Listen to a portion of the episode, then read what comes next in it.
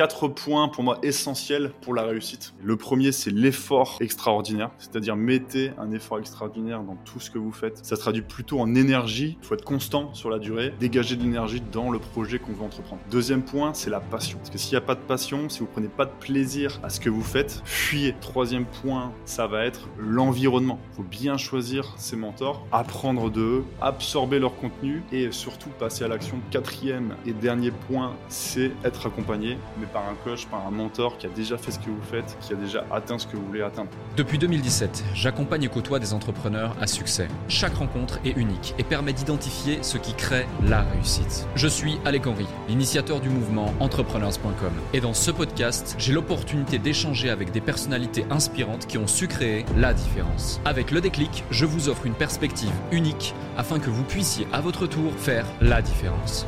Salut Aurélien. Salut Alec. Comment tu vas Bah écoute, ça va super et toi? Au top, au top. Content de t'avoir euh, ici en live. Ça fait maintenant un certain temps euh, qu'on se connaît, plusieurs années euh, que je te vois évoluer dans, dans, cet écosystème. Environ une année qu'on se connaît, d'abord sur les terrains de paddle ici à Dubaï, puis ensuite plus, plus dans un cadre entrepreneurial. Aurélien, tu fais partie de ces profils qu'on a un petit peu de peine à décrire tant ils font de choses. Euh, du coup, tu es, dans le e-commerce à la base, euh, tu as aussi bah, as monté une marque, euh, tu as investi énormément en immobilier, tu as un parcours très riche dans, dans l'immobilier, euh, tu as aussi racheté un événement business, euh, tu as aussi une formation en ligne, tu fais du coaching, vous avez mis en place des systèmes d'accompagnement, vous avez des business physiques. voilà, il y, a pas mal de, casquettes, mais il y a surtout aussi pas mal de réussites. Euh, c'est une progression en plus que, que, que, je vois de l'extérieur qui m'a l'air assez euh, euh, réfléchie, structurée, linéaire. tu travailles aussi avec ta, ta, partenaire de vie qui est Laura. Ça pourra être intéressant d'en parler. Et puis, vous faites un excellent binôme et, et, ça permet d'aller encore plus vite, encore plus loin la façon dont vous avez structuré les choses. Donc, je trouvais vraiment intéressant de te faire intervenir sur le podcast de façon à nous partager certaines certaines clés, ton parcours, des réussites, mais aussi des échecs, des leçons, euh, des éléments que, que, certainement je vais découvrir de ta personne aussi, et c'est pour ça que j'ai hâte de faire cet épisode. Donc merci pour ton temps et merci d'avoir accepté euh, mon invitation, premièrement, et deuxièmement, pour celles et ceux qui ne te connaissent pas, est-ce que tu peux te présenter? Ça marche, pas de souci. Bah déjà, merci, euh, merci de ton invitation, Alec. Merci de, de, me faire apparaître et de donner le micro sur, sur le déclic. Donc, euh, comme je t'ai dit, moi, ça va super bien. Je suis heureux, je suis chanceux, je suis reconnaissant euh, de vivre dans l'abondance maintenant. Euh, comme tu l'as dit, je suis, associé à Laura, Laura Mansouri, qui à la fois ma compagne, donc associée dans la vie professionnelle, mais aussi dans la vie personnelle, parce qu'on a démarré l'aventure ensemble en perso depuis, oula, je me fais engueuler, 2011 peut-être. en tout cas, ça fait la 13e année qu'on est ensemble et en fait, on, on s'est rencontrés à l'université pour la petite histoire. On a démarré euh, dans la vie active, c'est-à-dire salarié, et on a évolué euh, ensemble. On habitait dans un 9 mètres carrés, je me souviens, euh, sur l'île, s'il y a des ch'tis qui nous écoutent. Et toilette et douche sur le palier partagé avec d'autres appartements. Et en fait, on a fait notre petit bout de chemin ensemble. On a évolué ensemble. On était tous les deux salariés, tous les deux CDI. On a démissionné plusieurs fois de plusieurs CDI en même temps. Petite anecdote, on avait déposé la, feuille de, la lettre de démission à notre patron le même jour. Et, euh, et en fait, après, on a évolué, comme tu m'as dit, comme tu as dit euh, à nos auditeurs, dans le e-commerce. Donc, nous, ce qui vraiment, euh, ce qui nous a fait découvrir le business en ligne, c'était l'e-commerce. Donc, depuis 2015. donc, on est en 2023, ça fait 8 ans. notre chemin se rencontre avec le business en ligne avec l'e-commerce, on n'y connaissait pas grand-chose euh, dans l'e-commerce. En plus, il n'y avait pas encore toute cette, euh, abondance d'informations euh, à l'époque qu'on peut trouver maintenant sur YouTube, sur les podcasts. Donc aujourd'hui, il y a vraiment plus d'excuses entre guillemets pour se former. Mais à l'époque, c'est vrai qu'on a, on a atterri dans ce milieu-là il fallait vraiment bah, se, se, débrouiller par, nos propres moyens. D'ailleurs, ça n'a pas été forcément un succès, succès d'office parce que du coup, on a dû aller faire les marchés donc, ça, très bonne école aussi, hein, très bonne école de commerce. Je pense que ça, bah, ça remplace pas mal de, de grandes écoles. Euh, parce que rien de tel que confronter directement bah, ton marché, ton offre avec, euh, avec le client final, avec le prospect, le transformer euh, en client. Donc ça, c'est du one-one, tu es dans la rue, tu es là en train de vendre tes produits. Ça nous a vraiment formé tous les deux en plus. Hein. On a vraiment fait ça ensemble et on, bah, on a évolué comme ça. Et puis maintenant, bah, voilà, on se retrouve, euh, comme, tu, comme tu as expliqué, à, la tête d'un patrimoine immobilier voilà, entre 80 et 90 lots en France. On a également une société e-commerce qui euh, appartient, enfin qui détient plusieurs marques e-commerce. Et euh, depuis peu, on se, comme tu l'as dit, on se, refocalise, en tout cas on se redirige vers un, nouveau secteur d'activité, une nouvelle industrie, qui est euh, le centre de formation. C'est pour ça qu'on a depuis deux ans bah, lancé un centre de formation e-commerce pour apprendre les personnes à créer une marque e-commerce. Notre particularité, c'est que vraiment, on ne fait pas de dropshipping, c'est-à-dire qu'on vient les aider à, créer une marque sans passer par cette case-là. Donc vraiment en stockant la marchandise en France, etc. Et euh, depuis l'an dernier, en tout cas moi, c'est mon focus, c'est vraiment de se diriger sur euh, bah, la croissance par l'acquisition. Donc on vient soit racheter des business, soit on vient racheter des parts et on vient mentorer du coup le CEO qui est en place et on vient bah, croître comme ça euh, tout le groupe. En fait, on a vraiment une vision qui est globale, vision euh, long-termiste et large, qui permet d'avoir une croissance non pas euh, à la verticale avec un seul produit ou un seul, une seule entreprise.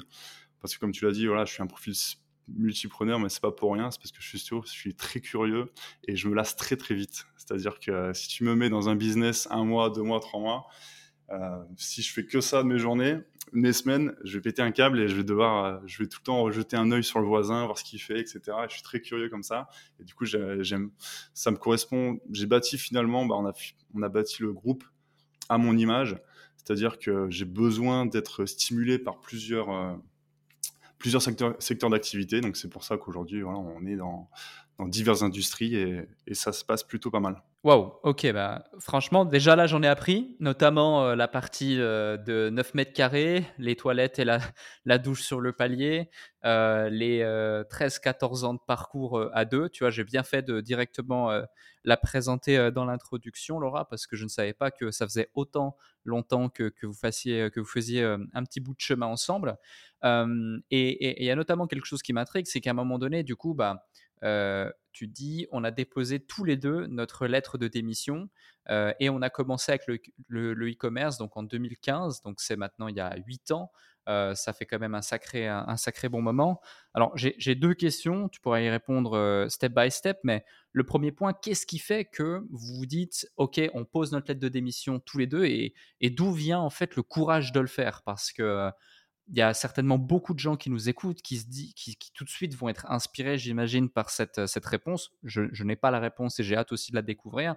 Mais euh, tu sais, aujourd'hui, on est dans un monde où les gens ont conscience qu'il y a des possibilités autres que le, monde traditionnel du salariat, notamment grâce à des personnes comme toi, comme moi, comme d'autres, euh, bah, qui, font et qui montrent ce qu'ils font, euh, qui motivent, qui transmettent, etc. Mais au moment où vous faites ça, bah, il n'y avait pas forcément, il avait pas forcément autant de personnes qui entre guillemets motivaient ou prêchaient la bonne parole sur les réseaux sociaux. Donc, ce qui paraît évident aujourd'hui l'est beaucoup moins pour il y a de ça 8-10 ans, d'une part, et d'autre part, même avec avec ces conditions de marché actuelles, il y a encore beaucoup de gens qui n'osent pas et qui se posent 36 000 questions avant de passer à l'action et qui se retrouvent peut-être plus tard, un an, deux ans, trois ans, cinq ans, dix ans plus tard, avec beaucoup de regrets parce qu'ils n'ont pas osé suivre leurs rêves et leur intuition. Donc, ma question, ma première question, c'est justement bah, qu'est-ce qui fait que vous avez osé alors que d'autres n'osent pas? Quel était le déclic ou quel était l'élément déclencheur? Ok. Bon, pour, ce ne sera pas une réponse courte parce que je pense que je suis obligé de repartir. Je suis obligé de faire un flashback. Donc, je prends tous les auditeurs et on va faire un flashback, je pense, dans mon enfance parce que le déclic, en fait, il vient, il vient de ma maman. Et euh, surtout, surtout par rapport aux valeurs qu'elle m'a transmises. Donc, il y a trois valeurs principales, moi, que j'ai retenues euh, de mon enfance et qu'elle m'a appris, euh, enfin, qu'elle me les a apprises malgré elle. La première, c'est la méthode Hummer. Donc, le Hummer, c'est le, le, gros 4x4. Pourquoi Hummer? Parce que déjà, elle, elle en a un. Donc, il faut vraiment voir, voilà, c'est tout un personnage, elle adore les, les 4x4, etc. Donc, elle, possède un humeur, mais en fait, pourquoi la méthode humeur? C'est en fait, il faut imaginer un, mur, un mur de 10 mètres d'épaisseur en béton armé, quelque chose vraiment de, très, euh, très épais. Et là, il y a tout le monde qui va dire ah, est-ce qu'on peut, est-ce qu'on peut traverser ça avec un humeur? Est-ce qu'on peut, est-ce que c'est possible, etc. Et en fait, bah, ma mère, elle, ce qu'elle va faire, c'est qu'elle va monter dans le, dans le humeur, dans le bulldozer, dans, dans ce que tu veux. Elle prend de la vitesse et elle fonce droit dans le mur et après elle voit, elle voit en fait. Est-ce que ça passe ou est-ce que ça casse Mais peu importe, je suis monté dedans, je suis passé à l'action et euh, j'ai vu, euh, j'ai répondu à toutes, les, à toutes les questions que tout le monde se posait de manière théorique. Moi, je suis passé à l'action et j'ai agi et j'ai vu si c'était good ou pas. Et euh, comment elle m'a inculqué ça? Bah, En fait, tout simplement de, de, via son parcours. C'est-à-dire que moi, je suis originaire du nord de la France, donc le pays des ch'tis. Et il faut savoir qu'on a 300 jours de grisaille par an, donc très peu de soleil. Et qu'est-ce qu'elle a fait, ma maman? C'est qu'elle a pris, donc j'ai deux frères, elle a pris ses trois enfants et on a déménagé en fait dans un. Donc on habitait sur l'île, donc qui est une des, une des plus grandes villes de France, pour une campagne et un village où il y a 500 habitants. Et en déménagement là-bas, donc euh, complètement différent, mode rural et tout, 500 habitants dans le village, et elle crée un camping de, zéro en fait. On arrive dans une étable, euh, les premières nuits on, dort euh, entre guillemets dans, une étable avec bah, une toiture qui fuit, etc. Et de là, en fait, elle va commencer à bâtir des chambres d'hôtes, ensuite un camping de 20 emplacements, ensuite un camping de 40 emplacements, ensuite un, camping de 100 emplacements, etc., etc. Et elle va bâtir tout ça de zéro alors que tout le monde lui disait ça ne marchera jamais. Ça ne marchera jamais. Un camping dans le nord de la France, il fait gris toute l'année. Faut être fou, faut être folle. Et au final, elle le fait, ça fonctionne. Et aujourd'hui, elle a un empire touristique dans le nord de la France. C'est-à-dire qu'elle a quatre, campings, une entreprise d'import-export de mobilhome, euh, entre autres aussi un parc immobilier euh, à plusieurs millions. Et à la toute base, ça part de là en fait. Et du coup, moi, j'ai grandi dans cet espace-là. J'ai grandi dans un camping, dans, en tout cas dans un champ. Et petit à petit, j'ai vu, j'ai vu quelque chose de réel, de quelque chose se construire. Et ça, en fait, et j'ai vu moi tous les gens qui lui mettaient des bâtons dans les roues. Le maire qui lui dit, euh, euh, voulait lui faire fermer euh, son entreprise administrativement. le père qui s'en va, qui vide, qui vide tous les comptes, etc. Et qui s'en va en nous laissant tout seul ici. Euh, le, cancer aussi qu'il a, qu'il a rongé. Donc tout ça, ça a aussi formé la deuxième valeur, c'est la résilience. Ça, moi, je l'ai vu euh, combattre tout ça. Et j'ai vu qu'en fait, à chaque down, bah, il y avait un up. Et ça, c'est aussi très, hmm. important, euh, très important dans mon parcours. C'est qu'en fait, je n'ai jamais été effrayé par les downs, j'ai jamais été effrayé par l'échec, j'ai jamais stressé pour une prise de décision parce que je sais qu'au pire, il y a un down, mais après le down, il y a le up. Après la tempête, il y a le soleil. C'est toujours, toujours comme ça. Donc ça, je l'ai, grandi et je l'ai vécu de, de mon histoire. Et, euh, le la troisième valeur qu'elle m'a inculquée, c'est le report de la gratification immédiate. Ça, c'est quelque chose que bah, je grandissais avec des, avec des amis où eux, bah, dès qu'ils avaient de l'argent ou autre, il fallait le dépenser immédiatement. c'est pas grave s'il restait zéro euh, à la fin du mois ou qu'on était en rouge sur le compte. Nous, en fait, voilà, euh, elle avait trois enfants à gérer, elle était toute seule. On roulait en 106, on allait faire les courses à Alger. Euh, il fallait recycler les vêtements de mes frères, etc. Ben, elle se saignait pour, pour, nous payer, euh, pour nous payer des vacances. Mais au final, ça, ça a fini par payer. Ok, pas en trois mois, pas en six mois, pas en un an, peut-être en dix ans. Mais en dix ans, derrière, bah, elle a eu dix fois, cent fois, mille fois plus que toutes ces personnes-là où ils voulaient se faire plaisir immédiatement et tout cramer. Hmm. Donc trois valeurs super importantes qui m'ont inculqué finalement bah, l'entrepreneuriat malgré moi et malgré elle. Et du coup, en fait, depuis tout petit, et surtout depuis l'adolescence, bah, j'ai vraiment eu envie, euh, cette envie d'entreprendre. et euh, bah, le fait d'être moulé dans un salariat, dans un poste salarié, ça, j'ai jamais, je suis jamais reconnu à ma place. Surtout, moi, ce qui m'a plus détesté dans, le salariat, c'est tout l'aspect euh, incapacité managériale, c'est-à-dire que à chaque fois, je sais pas si j'ai eu euh, de la malchance sur, euh, sur mes managers, mais en fait, c'était toujours enfin, ils, on jamais focus sur l'essentiel. Et les idées provenaient toujours bah, de l'équipe, de moi-même, de, mes collègues, etc. Et finalement, eux, ils étaient là un peu pour boucher les trous, etc. Enfin, pour, pour faire belle figure. Mais ça venait pas, les idées venaient pas de leur propre chef. Et ça ne faisait pas avancer l'entreprise. Et ça, moi, malheureusement, je n'étais pas euh, aligné avec, euh, avec ça. Et c'est pour ça que j'ai euh, bah, pris la décision de, démissionner. Laura, elle, c'était différent. Elle, elle vient d'un milieu un peu plus modeste où bah, ses, ses, parents ne travaillaient pas forcément, etc. Et du coup, et toute une famille aussi bah, de salariats. Et du coup, elle ne savait pas qu'une autre voie était possible. Donc j'ai mmh moi, j'ai pris ma part de responsabilité là-dedans, c'est que je l'ai drivé un petit peu plus pour dire, euh, bah, il y a d'autres voies qui existent. On peut entreprendre, on peut échouer, mais on peut surtout réussir. On va peut-être échouer. D'ailleurs, euh, je ne sais pas si on aura le temps, mais moi, j'ai lancé d'autres entreprises avant les business en ligne qui ont, euh, ont échoué, qu'ils ont échoué. Et derrière, bah, ça m'a fait, ça m'a fait grandir. J'ai grandi grâce à ça. Et derrière, bah, c'est, c'est grâce à finalement à ce, à ce parcours qu'on en est là aujourd'hui.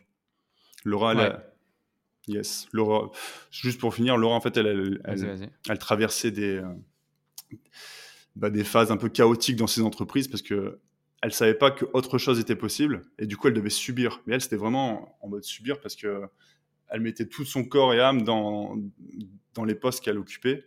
Et en fait, il y avait du euh, harcèlement managérial. Enfin, il y avait, euh, c'était pas rare qu'il y avait le harcèlement dans ses entreprises, etc. Donc, c'était vraiment très dur pour elle pour y vivre. Et d'ailleurs, moi, une seule émission, ça m'a suffi. Elle, elle a, démissionné le même jour que moi, mais derrière, elle a repris un CDI, puis un troisième. Et enfin, là, elle a compris que non, non, c'était pas pour elle non plus le, salariat et qu'il fallait, euh, qu'il fallait venir entreprendre. Ok, ok, je vois. Et euh, bah déjà, bravo pour ce parcours et, euh, et, merci pour les différents partages. Franchement, c'est top. J'aurais, je devrais même inviter ta maman à alors euh, faire un, épisode du déclic dans ce cas, vu, ce, que tu me, tu me racontes. euh, mais... Les copyright. Non, exact. mais, euh, mais, mais, du coup, euh, mais du coup, pour en revenir à tout ça, ce qui est intéressant justement, c'est que, et ça me permet d'introduire parfaitement ma, ma, deuxième, ma deuxième question, aujourd'hui, effectivement, avec du recul, quand tu vois tout ça, quand tu vois le parcours, tu te dis c'est une évidence. tout comme le e-commerce et ce que vous avez réussi à construire parce qu'on ne parle pas juste, euh, pour ceux qui nous écoutent, d'un site e-commerce euh, en dropshipping euh, en place. C'est une vraie marque, des vrais produits, des vrais entrepôts, des vrais systèmes, des, vraies infrastructures autour. Et franchement, respect, bravo pour ça. Vous faites partie de ces rares personnes qui ont su professionnaliser et structurer une activité pour en arriver là où vous en êtes. Bah, aujourd'hui, ça fait sens et c'est logique. Mais mais au départ, quand vous vous lancez dans le e-commerce, qu'est-ce qui fait que vous choisissez le e-commerce plutôt qu'autre chose? Euh, Parce que bah, au départ, c'est pas euh, pas forcément une évidence comme ça l'est euh, comme c'est le cas potentiellement euh, aujourd'hui. Salut à vous tous qui êtes de plus en plus nombreux à écouter le déclic. Je tenais à prendre quelques instants pour vous en remercier personnellement. Grâce à votre soutien et votre écoute, nous connaissons une croissance fulgurante parmi les podcasts business en francophonie. Si aujourd'hui vous voulez améliorer votre karma, je vous invite à laisser un avis et 5 étoiles maintenant sur la plateforme de podcast sur laquelle vous écoutez cet épisode. Cela ne prend que quelques instants et ça aide énormément pour continuer de vous offrir des interviews de plus en plus inspirants avec des invités inédits. Je lis tous vos avis et ils représentent beaucoup pour moi. Maintenant, retour à l'épisode. bonne question. En fait, on, du coup, comme je t'ai dit, j'avais démissionné la première fois. Laura, elle continue en CDI. Moi, j'étais euh, embauché par Pôle emploi, donc très bon employeur malheureusement, c'est limité, à deux ans maximum. Donc, Pôle emploi, c'est quoi pour les amis belges, suisses ou autres qui ne connaissent pas le système français? C'est qu'en fait, on est payé sans rien faire. Et euh, pendant deux ans. Donc, l'idée, c'est que moi, grâce à ça, j'ai tenté l'aventure euh, Pokerman. Donc, euh, je ma vie, entre guillemets, en jouant au poker et en battant des joueurs.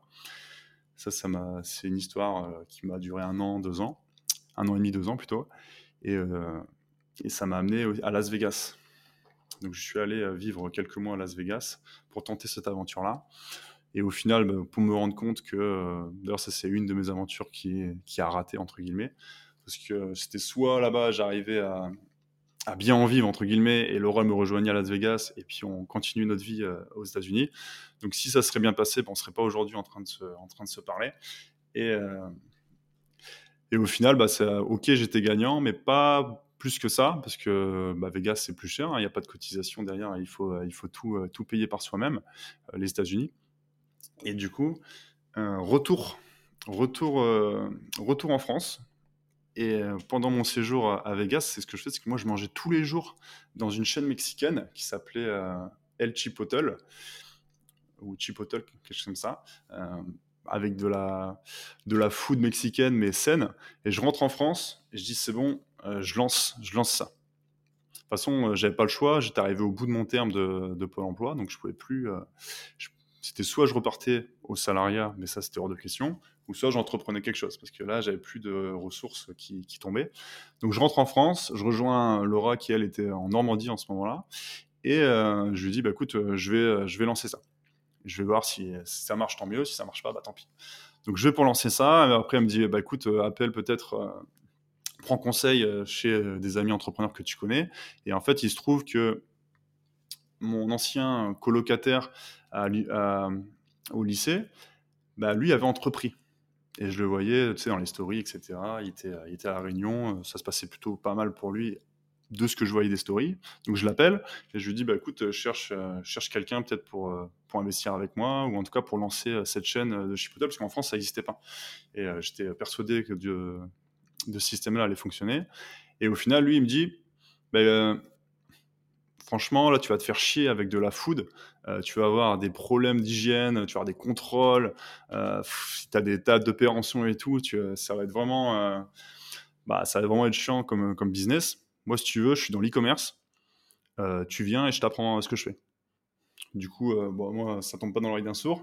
Une semaine après, j'avais réservé mon vol. J'étais, j'étais à La Réunion. Et, et là, il commence à m'expliquer un peu son business, comment ça fonctionne, les tenants, les aboutissants. Et euh, j'ai dit, bah, en fait, ouais, c'est ça, que, c'est ça que je veux faire. Ticket d'entrée, pas très élevé. Ok, il fallait acheter du stock parce que, comme tu l'as dit, nous, on a démarré directement euh, en achetant nos, nos, produits. Donc, pas tout de suite en marque parce qu'au départ, euh, on n'avait pas forcément les astuces ni, ni la compétence pour lancer une marque directement. Mais en tout cas, on a acheté les produits et hop, on les revendait, on les revendait en ligne et aussi sur les marchés. Et du coup, en fait, c'est, vraiment ça qui a fait bah, qui nous a lancé dans l'e-commerce et pas autre chose en fait. Parce qu'on a eu cette rencontre-là, euh, on a cru aussi dans une personne et qui nous a, qui nous a aussi bah, coaché sur, euh, sur les tenants, les aboutissements de ce métier. Et c'est ça qui nous a finalement bah, mis le pied à l'étrier dans le e-commerce. Et c'est ça qui a démarré notre carrière e-commerce en 2015. Incroyable. Et, euh, et du coup, comment ça se passe directement? Vous Directement, ça commence à prendre ou au départ, il y a plusieurs semaines, plusieurs mois où c'est compliqué et le cas échéant, bah, comment, euh, comment est-ce que vous faites justement pour, euh, pour vous lancer? Parce que tu découvres un nouveau monde, euh, tu arrives sur Internet, tu n'as jamais forcément peut-être géré un site web, tu n'as pas forcément les, les compétences que tu as aujourd'hui sur de l'acquisition de trafic, vous maîtrisez aussi excellemment bien aujourd'hui l'influence marketing. À ce moment, vous n'avez pas forcément les compétences non plus. Comment ça se passe au départ? Ah bah au départ, on était, on était focus uniquement sur Instagram. Euh, et encore, c'est Laura qui gérait ça. Moi, je gérais, mais de loin, on va dire. Parce qu'on connaissait rien, rien du tout euh, au, milieu du e-commerce et encore moins en ligne, en fait. Parce que nous, OK, on travaillait sur un ordinateur, on, travaillait, on faisait des plannings dans, dans les entreprises, mais ça s'arrêtait là. Et du coup, bah, en fait, on était un soldat. Il nous dit tiens, faut faut que vous fassiez ça, ça, ça. Bah, nous, on, on répétait exactement les mêmes choses. Qu'est-ce qu'il fallait faire? Euh, les premiers mois, on a fait ça. Le premier mois, on a dû faire 800 euros euh, de chiffre d'affaires. Donc pas énorme sur, euh, sur l'e-com, en étant auto-entrepreneur, il faut compter une marge de 40%, entre 40 et 50% maximum. deuxième mois, peut-être 1500 euros, mais en, gros, la première année, on a dû faire autour de 30 000 euros de chiffre d'affaires, alors qu'on était tous les deux sur l'activité à temps plein. Hein. Euh, donc ça fait pas, si tu fais 30 000 de marge, ça fait à peu près 15 000, on va dire la moitié, entre 12 000 même. Et donc c'était pas suffisant pour, pour nous pour vivre en fait. Donc c'est pour ça qu'on devait vraiment bah, se forcer, on devait, trouver des solutions. Donc en fait au départ la solution, c'était un peu la solution de facilité, c'était les marchés. C'est d'ailleurs c'était euh, bah, notre ami qui faisait aussi les marchés en, parallèle, du coup, on a dit on va faire comme lui. Hein. Il, on voit, euh, il, nous dit que ça marche pour lui, donc on le fait, on, le fait aussi dans notre région, en France. Donc là, à ce moment-là, on avait déménagé sur Toulouse. Et on faisait les marchés en parallèle le week-end. Et, les braderies, les vides-greniers, toutes ces choses-là, on n'avait pas peur. On se levait à 4 h du matin pour aller prendre notre place, etc. Et on, et on, faisait ces, ventes pour vraiment finir les fins de mois et pour, pour s'en sortir financièrement. Et au final, au bout d'un moment, on se dit putain, sur, sur Internet, on voit toutes ces ventes qui se font. Euh, il doit avoir des solutions pour faire plus de ventes. Parce qu'on ok, on faisait pas mal de ventes, mais c'était pas suffisant pour vraiment bien en vivre, etc. Du coup, on se dit, là, on travaille peut-être pas de la meilleure, la meilleure des manières, on travaille pas de la meilleure, euh, d'une manière intelligente, c'est-à-dire que on va passer du temps sur les marchés en échangeant du temps contre de l'argent. Certes, ça, gagnait plutôt pas mal, mais euh, c'était pas pérenne comme business parce qu'à chaque fois on devait y retourner tous les jours. Du coup, c'est là on a vraiment, tiens, tiens, là on va, on va vraiment apprendre les ficelles de ce métier-là un peu plus, quoi. Comme tu disais, le traffic management, euh, comment acquérir du trafic euh, sur, euh, sur notre site, comment faire pour envoyer encore plus de personnes sur le site. Et en fait, on a décidé de se, focus, comme tu l'as dit, sur l'influence. Et on s'est dit, tiens, on va inonder Instagram. Toutes les influents qui ont minimum 5000 euh, abonnés, on va leur envoyer des produits et ils vont poster pour, euh, ils vont poster pour notre marque. C'était en quelle année ça? Ça, c'était en 2016, 2017, dans ces là c'est important que je mette de la temporalité parce qu'encore une fois, aujourd'hui, ça fait du sens et on se dit, ouais, il a rien inventé. Mais en 2016, 2017, 2015, quand tu lances le e-commerce, il n'y avait pas encore, euh, il y avait pas encore Yomi, il n'y avait pas encore tous ces acteurs qui, qui eh bien, ont éduqué des dizaines de milliers de personnes, si ce n'est des centaines de milliers de personnes, à faire ce genre de choses. quoi. C'est ça. Et l'influence, l'influence, c'est un nouveau métier. Mmh. Prenons un exemple. Madi Bursiaga, j'imagine que la plupart des personnes connaissent. C'est une top 5 influenceur France. à l'époque, nous, on, on, on collaborait avec elle, on l'a payé 30 euros. On l'a payé 30 euros pour qu'elle nous fasse. 30 euros 30 euros. Aujourd'hui, bon, euh, je, je peux pas, je peux pas savoir si je peux dire son chiffre, mais ça va être euh, en milliers d'euros. On va donner une fourchette. Et euh, pour peut-être faire le même volume de vente. c'est ça qui est incroyable. C'est qu'en fait, quand en 2017, on découvre ça, il y a, à un moment donné, on a envoyé 200 colis par jour. C'est-à-dire qu'il y a 200, 200 colis qui partaient tous les jours à des influx et on avait euh, bah, tous les jours il y avait des posts tous les jours, tous les jours, il y avait des posts, on avait, on avait des fichiers, euh, je sais que c'est Laura, elle gérait ça, elle avait des fichiers Excel de milliers de lignes, avec, euh, en fait, tout le Instagram français était référencé sur son fichier, et elle avait, voilà, tous les, influx qui marchaient bien, bah, peut-être que tous les mois, hop, elle, renvoyait des produits, les gens, hein, c'était peut-être tous les six mois pour ceux qui marchaient moins bien, et en fait, il y avait toute une, une régularité qui se fait comme ça, et le métier de l'influenceur a commencé à se à s'ouvrir et à se réglementer. Parce qu'avant, c'était un nouveau métier. Hein, on l'a vraiment découvert en même temps. Euh, parce que Maddy, on a, on, a, évolué aussi avec elle. Et d'ailleurs, c'est devenu notre associé aussi euh, par la suite, avec d'autres influenceuses, qu'on avait lancé une agence euh, de développement de marque e-commerce pour justement personnes influentes, des personnes qui avaient minimum un million de followers. On gérait un peu leur e-commerce et eux, ils avaient soit des marques e-commerce connues ou soit dans l'ombre. Ça, c'est un autre business. Et euh, vraiment, on a évolué comme ça sur le marché jusqu'au jour où en fait on s'est fait bouffer par, euh, par le marché, où euh, bah, tout, le, tout Instagram parlait de notre marque, parlait de nos, nos produits, c'était des bijoux à l'époque sur, sur ça. Et en fait, toutes les, toutes les influenceuses les portaient. On a aussi un bijou qui, qui ressortait très très souvent. Et du coup, là, en fait, on, on est devenu la bijouterie numéro une sur Instagram de 2017 à 2020 sans, sans, très facilement, enfin pas, pas très facilement, c'est pas vrai, mais euh, en tout cas avec, euh, avec, ce, avec cette méthode. en ayant le, bon timing. Tu peux nous donner le nom de, de, de, cette bijouterie en ligne ou pas? Ouais, la marque c'est Angels Universe. On peut taper dans Instagram ou dans Google, elle va, elle va remonter. Donc une marque spécialisée en, en, argent, donc bijoux minimalistes et bijoux modernes. L'objectif c'est vraiment de, bah, de cibler des, des, femmes. Donc on a, on a un peu rebandé euh, la marque parce qu'on l'a encore aujourd'hui. Et euh, c'est plus notre focus. Donc forcément, à faire, à faire un peu moins de chiffres euh, qu'à l'époque. C'est une, une, marque qui a généré 5 millions et plus de chiffre d'affaires hein, depuis qu'elle a été créée. Et, et l'idée, c'est qu'elle a, elle a traversé plusieurs, bah, plusieurs brandings en fait. Quand on s'est lancé, comme je t'avais dit, on n'était pas brandé. On prenait des, des accessoires un peu fantasy, euh, des, choses qui, pouvaient aussi rouiller, etc. Mais au fur et à mesure qu'on s'est lancé, enfin qu'on a avancé, bah, on l'a transformé, on l'a, rebrandé et on est devenu voilà, quelque chose qui est beaucoup plus pérenne et euh, une marque qui, bah, aujourd'hui, a peut-être 33% euh, minimum de taux de fidélité. C'est-à-dire que sur une commande sur trois, c'est quelqu'un qui, qui avait déjà passé commande auparavant et qui tourne un peu tout seul en fait. Incroyable, ouais. Et et justement, tu parles du marché de l'influence, tu parles de dates, tu vois, qui démarrait le marché de l'influence. J'imagine, de par, de par le fait, tu me dis, tout Instagram avait vu notre marque, on s'est même associé avec différents influenceurs, etc., que c'est un sujet que tu maîtrises relativement bien. Aujourd'hui, le marché de l'influence, notamment dans le e-commerce, qu'est-ce que, où est-ce qu'il en est? Qu'est-ce que tu peux nous dire à propos de ce marché? Parce que moi, j'entends tout et son contraire. Ça marche plus, non, ça marche encore il n'y a, plus d'avenir, c'est saturé. Non, en fait, il y a encore plein d'opportunités.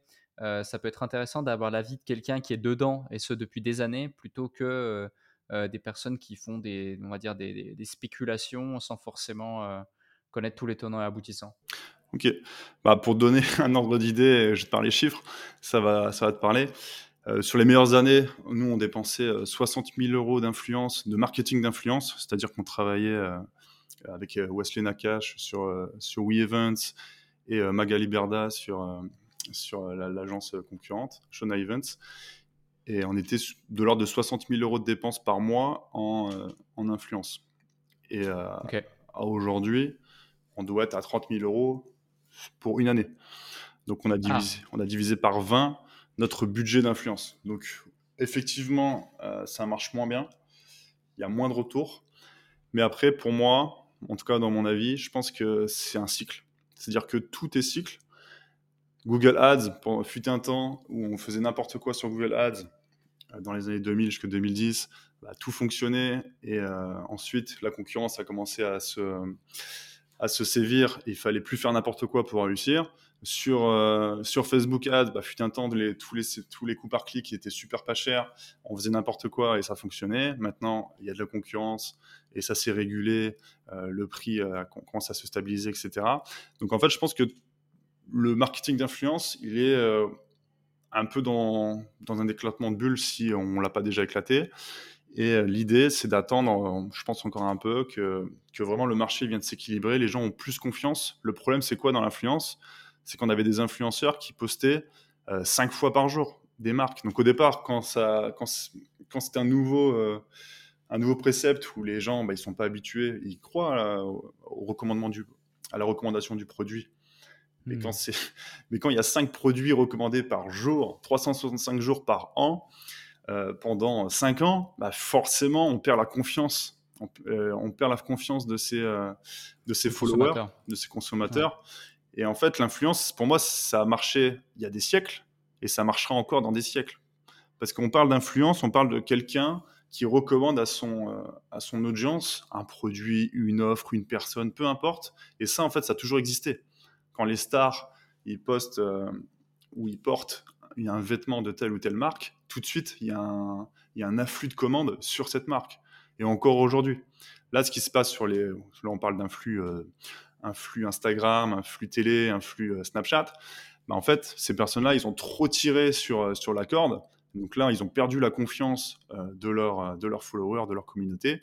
Donc là, il va falloir être un peu patient pour que bah, ça se, ça se, le marché se rééquilibre, la confiance revienne et que eux aussi, ça leur mette un coup un peu dans, bah, dans leur business et pour dire, OK, maintenant, si tu veux continuer à faire de l'argent comme ça, bah, recommande des vrais produits, recommande des choses que tu mmh. utilises toi-même, recommande des choses euh, où euh, tu as vérifié les, les valeurs, parce qu'il y a eu beaucoup de choses, on a tout vu et n'importe quoi dans, euh, dans le marketing d'influence.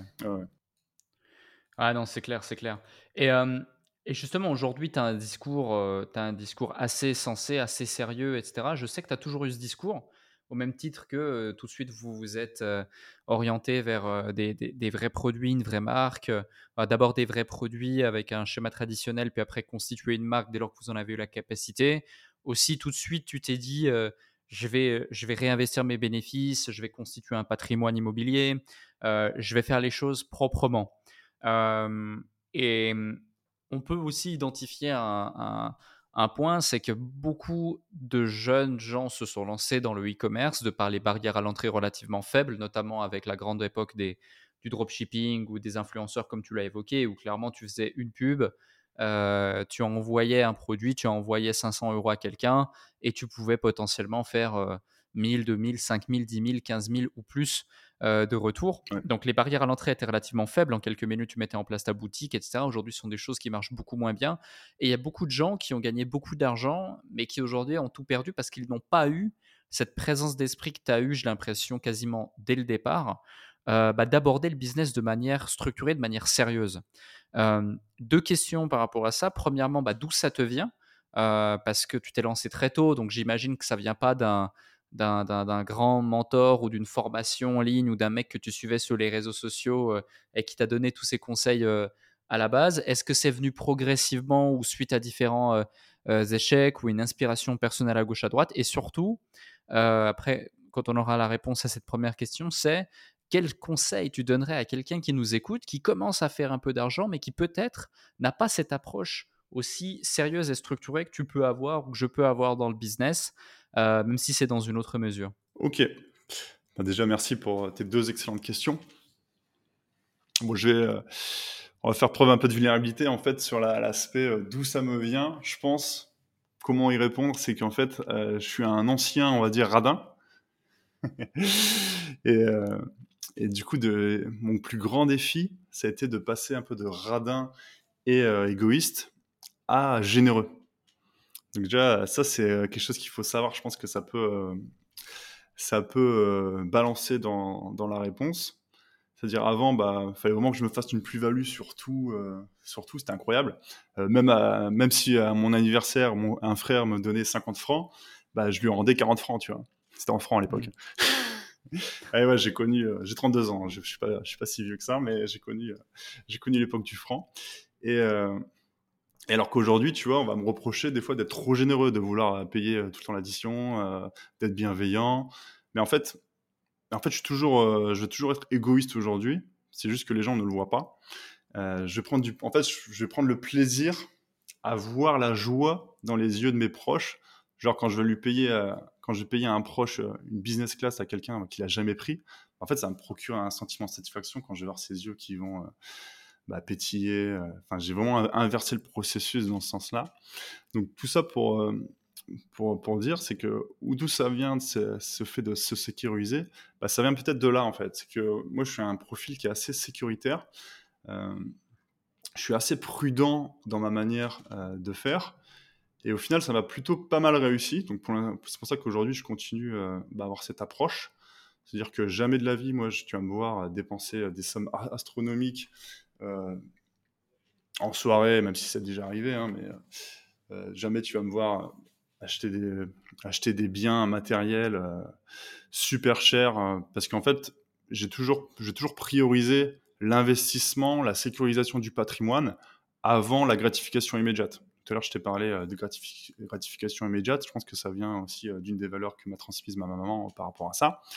Et, je pense que c'est un, tout. C'est euh, le global euh, qui. Euh, c'est un, mélange de facteurs qui, bah, qui m'a amené aujourd'hui à vraiment prendre le business aussi d'une manière professionnalisante. Parce que ce que je vois dans l'e-commerce, si tu me parles de dropshipping encore plus, et aussi dans l'infoproduit, c'est qu'en fait, il y a un certain amateurisme qui se, déploie dans, dans cet univers-là, alors que bah, c'est un business qui doit être approché comme un vrai business. On est sur euh, des business qui vont générer des millions. Je vois pas pourquoi on doit le gérer comme un business qui, euh, comme la boulangerie du coin, qui ferait, euh, je sais pas moi, 200 000 euros à l'année. Donc c'est pas, c'est pas normal. D'ailleurs, c'est pour ça que moi, toutes mes entreprises sont structurées. tout est bien, tout est bien ficelé entre guillemets pour vraiment bah, qu'il y ait une croissance qui se met, qui peut se mettre en place malgré moi. Ça, c'est quelque chose que j'ai mis longtemps aussi à apprendre, mais j'ai toujours, euh, j'ai toujours voulu arriver à ce stade. Parce que pour la petite histoire, à 14 ans, euh, à 14 ans, ma maman, elle m'avait lancé, elle m'avait envoyé euh, travailler deux mois. après, moi, je savais ce qui allait m'arriver parce que j'étais le, plus jeune des trois, des trois frères. Et je savais qu'à 14 ans, mes deux frères, ils avaient été déjà passés par là. C'est-à-dire qu'elle nous envoie dans un camping, dans un confrère. On est dans une tente, un réchaud, des boîtes de raviolis, et on bosse pendant deux mois, tu vois. Et sans voir personne, machin. T'as 14 ans, tu bosses. Bon, en France, normalement, c'est 16 ans minimum pour travailler, ou 15 ans et 3 ans, enfin, sais rien. Mais en tout cas, à 14 ans, t'avais pas le droit. bref, je me suis fait 700 euros là en deux, en deux mois. Et en rentrant en rentrant euh, donc dans le camping de, ma mère. Et en fait, il y a quelqu'un, il y a une entreprise qui faisait, euh, qui laissait des billards, qui laissait des flippers, qui laissait des baby-foot. Et en fait, en dehors, euh, quand j'étais au camping, moi, à chaque fois, je voyais cette personne-là venir. Ma mère me dit bah, Tiens, va, va le surveiller, qu'il compte bien, qu'il n'en met pas dans sa poche. Quoi. Parce qu'en fait, il y avait un deal où c'était lui, c'était son matériel, et il faisait 50-50 avec le bar. Et du coup, moi, j'étais là en train de regarder, je voyais qu'il comptait les pièces, et puis qu'il mettait la moitié pour le bar et la moitié pour lui. Et du coup, je voyais, putain, le mec, il vient, deux, il vient une fois par mois et il prend la moitié de la caisse euh, juste en laissant des trucs. C'est super passif, quoi. Du coup, en fait, je me suis dit, comment, faire pour créer des business bah, qui, peuvent être, euh, qui peuvent être passifs à ce point? Et au final, pour la petite histoire, j'ai acheté un flipper euh, à ce monsieur. Un flipper Star Wars, 700 euros à l'époque. Donc ça, je sais pas, je, devais avoir, 4, je devais avoir 15 ans. Et première année, bah super. Le truc, il, a, entre 400 et 500 euros en une saison. Je dis, bah super, encore une année comme ça, et, c'est remboursé, euh, l'investissement est rentabilisé. Deuxième année, euh, tac, je me frotte les mains, etc. Et en fait, le flipper tombe en panne. il tombe en panne, et je sais pas le réparer, parce qu'en fait, c'est plein de soudure, etc. le gars qui vient, il vient pas avant la fin de saison. Et du coup, bah, tout toute la saison, mon flipper, euh, il, restait avec une étiquette en panne dessus. Et là, je me suis dit, ah ouais, ok, donc en fait, c'est pas si simple que ça l'investissement passif, mais c'est possible à condition de mettre des process en place, à condition euh, de mettre des choses en place. Donc ça, forcément, à 15 ans, je ne l'ai pas imaginé. Mais aujourd'hui, quand je repense à ça, c'est grâce à tout, euh, à tout ce passé, tout ce passif, où j'en suis, où j'en arrive euh, aujourd'hui. Donc c'est pour ça que là, dès que l'argent est tombé, bah, qu'est-ce qu'on a fait? Certes, on s'est dit, tiens, quand, dès qu'on a fait fêter le premier million, on a dit, tiens, on va, aller on va aller habiter en Guadeloupe, on va se reposer, prendre un petit peu de bon temps, mais on va pas se dire, tiens, on va, on va tout claquer euh, dans, dans, du passif. En fait, on, a, mmh. on s'est dit, tiens, on va aller euh, sécuriser ce patrimoine, parce que du jour au lendemain, tout peut tomber. Et c'est ce qui est arrivé à beaucoup de personnes que je connaisse aussi. Et nous, on va plutôt aller investir dans l'immobilier. On a la chance d'être en France, en tout cas pour moi, et euh, d'avoir un effet de levier de x10 sur, euh, sur les biens IMO. Donc en fait, bah, quand on a commencé à investir, je crois que c'était en 2018 ou 2019, on a, mis l'accent sur, l'immobilier et en fait en trois ans, on s'est construit un patrimoine entre 5 et 6 millions euh, de, de, patrimoine immobilier en trois ans. Et ça, on a pu le faire grâce à tout l'historique, tous les bilans qu'on a eu de nos sociétés productrices, donc euh, les e-commerce. Euh, et ça, surtout, bah, on a réussi à bah, capitaliser sur ça pour vraiment sécuriser. Donc moi, mon conseil que je donnerais à la personne qui, bah, qui nous écoute, c'est de toujours avoir une approche, ok, il faut prendre des risques, mais derrière, en fait, à partir d'un moment, il faut réfléchir, est-ce que là, j'ai plus à gagner ou plus à perdre? En fait, je, vais poser un, un, exemple. Ici, on fait un million de chiffre d'affaires par an. Comme ça, j'ai un chiffre rond. Euh, est-ce que je préfère faire 2 millions de chiffre d'affaires l'année prochaine ou est-ce que est-ce que c'est en tout cas est-ce que c'est plus douloureux de faire 2 millions euh, enfin, je vais reprendre ma, ma, phrase pour bien mettre les mots parce que je pense que ça me paraît important. Est-ce que c'est plus jouissif de faire 2 millions de chiffre d'affaires au lieu de 1 million ou c'est plus douloureux de passer à de zéro, de 1 million à zéro? Donc ça c'est vraiment une vraie question à se poser. C'est la question que moi je me suis posée à l'époque. C'est est-ce que hmm. je préfère doubler mes revenus? Est-ce que ça va vraiment changer ma vie si je double mes revenus? Et par contre, est-ce que si je divise par deux mes revenus, est-ce que ça, ça va changer ma vie? Et en fait, la réponse, bah, elle était où je, préférais ne pas perdre que je préférais gagner. Après, à, choisir, bien sûr, on va vouloir gagner. Donc ça, après, il y a d'autres... Euh, il y a d'autres éléments à prendre en compte pour euh, bah, faire les deux en parallèle. Mais moi, à l'époque, c'est ça qui m'a dirigé vers la sécurisation de mon patrimoine, où je me suis dit, bah, écoute, euh, bah, si tout se casse la gueule, bah, euh, j'ai mon parc IMO, j'ai tous les loyers qui tombent, euh, qui tombent par mois, il y a plusieurs dizaines de milliers de loyers qui tombent chaque mois. Bah, en fait, je suis, je suis safe par rapport à ça. Ouais. C'est ça qui vraiment qui m'a bah, qui m'a engagé dans, l'immobilier, entre guillemets, et aussi de, toujours construire, en fait. C'est-à-dire que tout à l'heure, tu as parlé qu'on avait une, plateforme logistique, donc c'est Homemade e-Logistics. Ça, on a une plateforme dans le nord de la France où, en fait, on stocke à la fois nos propres produits e-commerce, mais aussi les, euh, les produits d'autres e-commerçants. Ça, pareil, en fait, c'est une, euh, c'est une diversification de notre patrimoine, de notre holding, ce qui permet de bah, d'économiser déjà une marge parce que euh, au lieu de payer un sous-traitant externe, un prestataire logistique où lui nous prenait une marge de logistique, bah là on garde la marge en interne et derrière on vient se faire une marge sur des clients extérieurs. Donc en fait on vient aussi bah, créer une synergie parce qu'on est dans le même domaine, mais à la fois on vient aussi sécuriser le patrimoine parce qu'on crée un business qui devient indépendant. Certes au départ on l'a lancé grâce à nos marques e-commerce, parce qu'au moins il a pu générer tout de suite de l'argent, bah, parce qu'il y avait tout de suite nos, marques, c'était les clientes finalement. Et euh, derrière, aujourd'hui, bah, les marques e-commerce qu'on a génèrent plus de chiffre d'affaires que nos propres marques qui sont envoyées par, euh, par, cette, euh, par cette plateforme logistique. Donc c'est toute une réflexion comme ça à chaque fois qui est, qui est posée et qui nous permet bah, d'avancer, de prendre les bonnes décisions. Enfin, hmm. de ce que je, pense. je vois. Ouais, ça, ça, fait du sens, effectivement. Euh, avant de te parler aussi de, de, l'écosystème infoprenarial, parce que tu as notamment euh, une activité dans, dans ce domaine-là, mais aussi tu, tu, connais bon nombre d'individus qui gravitent autour de celle-ci, qui sont acteurs dans celle-ci, et tu as même racheté un événement qui est là depuis maintenant plus de 10 ans, euh, qui héberge essentiellement des participants infopreneurs depuis maintenant plusieurs années. Euh, ça pourrait avoir un, avoir un intérêt d'avoir ta vision justement sur cette industrie, notamment sa professionnalisation, tu l'as évoqué. Mais avant ça, euh, donc tu as certes ta holding qui détient plusieurs marques e-commerce, tu as le centre logistique, tu as eu l'agence d'influence, tu as été associé avec certains influenceurs, etc. on comprend que vous êtes quand même multi-projet. C'est la raison pour laquelle au départ j'avais, et tu as eu aussi un petit peu de, de peine à te, à te, mettre une étiquette finalement et te, te présenter en disant je suis ce type d'entrepreneur parce que bah, tout comme moi, tu as, plusieurs types d'activités et je comprends exactement la chose. Mais du coup, j'ai une question qui est une question qu'on pose souvent aussi. Comment tu fais pour ne pas être trop dispersé et euh, dire oui ou non à certains types d'opportunités?